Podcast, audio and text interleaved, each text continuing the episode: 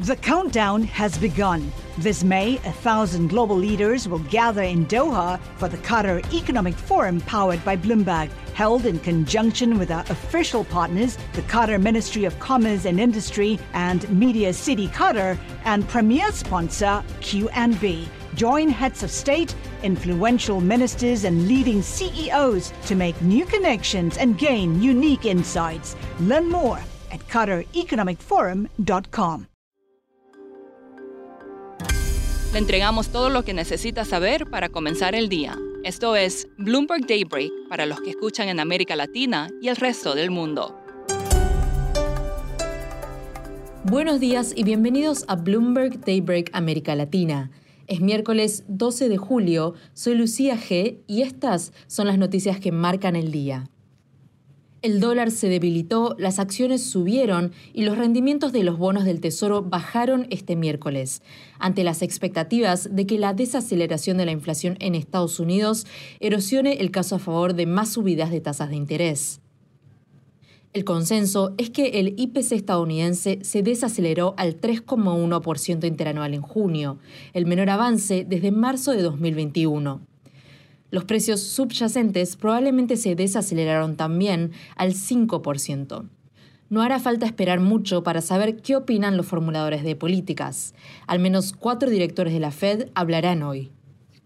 Hablando de ajustes, Canadá probablemente aumentará las tasas al 5%, el mayor nivel en 22 años. Philip Lowe, del Banco Central de Australia, reiteró que es posible que también se necesiten más ajustes en su país. Nueva Zelanda mantuvo las tasas sin cambios por primera vez en casi dos años, en medio de signos de desaceleración de la inflación.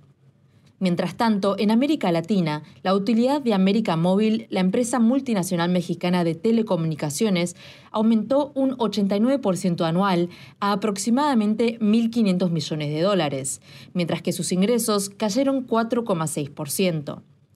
La fortaleza de la divisa mexicana ha ayudado a reducir la deuda de la empresa en 24 mil millones de pesos desde fines de diciembre, según la compañía. Scotiabank recortó su recomendación sobre América Móvil a desempeño del sector tras los resultados. Por su lado, el gigante brasileño de la carne JBS sigue adelante con su plan de cotizar en bolsa en Estados Unidos. La empresa ha presentado una solicitud de registro ante la SEC de Estados Unidos y pedirá la aprobación de los accionistas para negociar sus acciones en la Bolsa de Nueva York a través de una cotización directa. Los recibos de depósitos brasileños respaldados por acciones de JBS se negociarán en la Bolsa de Sao Paulo, donde cotiza actualmente la empresa. En junio de 2022 pasado, la Corte Suprema de Estados Unidos revocó el fallo Roe v. Wade, que permitía el acceso al aborto en todo el país para dejarlo en manos de los distintos estados. Esto ha vuelto a poner el tema en la palestra y al centro del debate de cara a las elecciones presidenciales de 2024. Kelsey Butler es parte del equipo de temas de igualdad en Bloomberg News y nos cuenta qué han hecho desde entonces los estados. Kelsey, ¿qué ha pasado con el número de abortos? Sí, pues ahora 13 estados, mucho del sur y el medio oeste del país, prohíben casi todos los abortos. Y en algunos de esos sitios, como Texas y Tennessee, solo hacen excepciones si la salud de la madre está en peligro. So, básicamente no hay excepciones.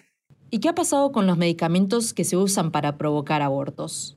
Como hemos visto el acceso disminuir, los números han caído también el promedio mensual de abortos en el país entero ha caído 3%, pero en algunos de los estados que he mencionado, la caída ha sido mucho más dramática. So, por ejemplo, en Texas, en los meses antes ah, de la caída de Roe versus Wade, doctores estaban viendo alrededor de 2.000 pacientes cada mes y eso ahora es un promedio de 7 una diferencia bien grande ahí. Como el acceso ha disminuido, muchas personas ahora están usando medicamentos que o que ha llegado directamente a su casa, quizás lo han comprado de otros países, en vez de tratar de ir en persona. Por último, ¿cómo ha afectado el tema del aborto la campaña presidencial? Sí, un tema grande de la campaña presidencial de Joe Biden es defendiendo el derecho al aborto.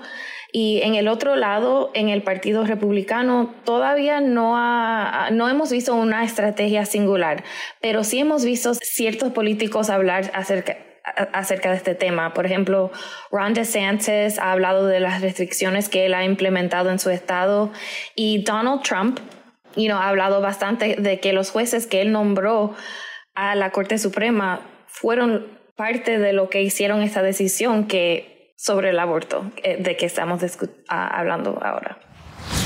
Y para terminar, surge una nueva industria multimillonaria, la de tomar imágenes virales durante vacaciones. Desde Santorini hasta Dubái, Aruba, Montego Bay y Capadocia, los negocios de fotografía se están extendiendo para atender a los turistas que derrochan lujosas fotos de vacaciones. Los paquetes pueden incluir atuendos, estilistas, maquillaje e incluso un asistente personal para lograr la perfecta toma. Los paquetes pueden incluir atuendos, estilistas, maquillaje e incluso un asistente personal para lograr la toma perfecta. Eso es todo por hoy. Soy Lucía G. Gracias por escucharnos. Para conocer todas las noticias que necesita para comenzar el día, revise Daybreak en español en la app Bloomberg Professional. También puede personalizar Daybreak para recibir las noticias que desee. Eso es todo por hoy. Sintonice mañana Bloomberg Daybreak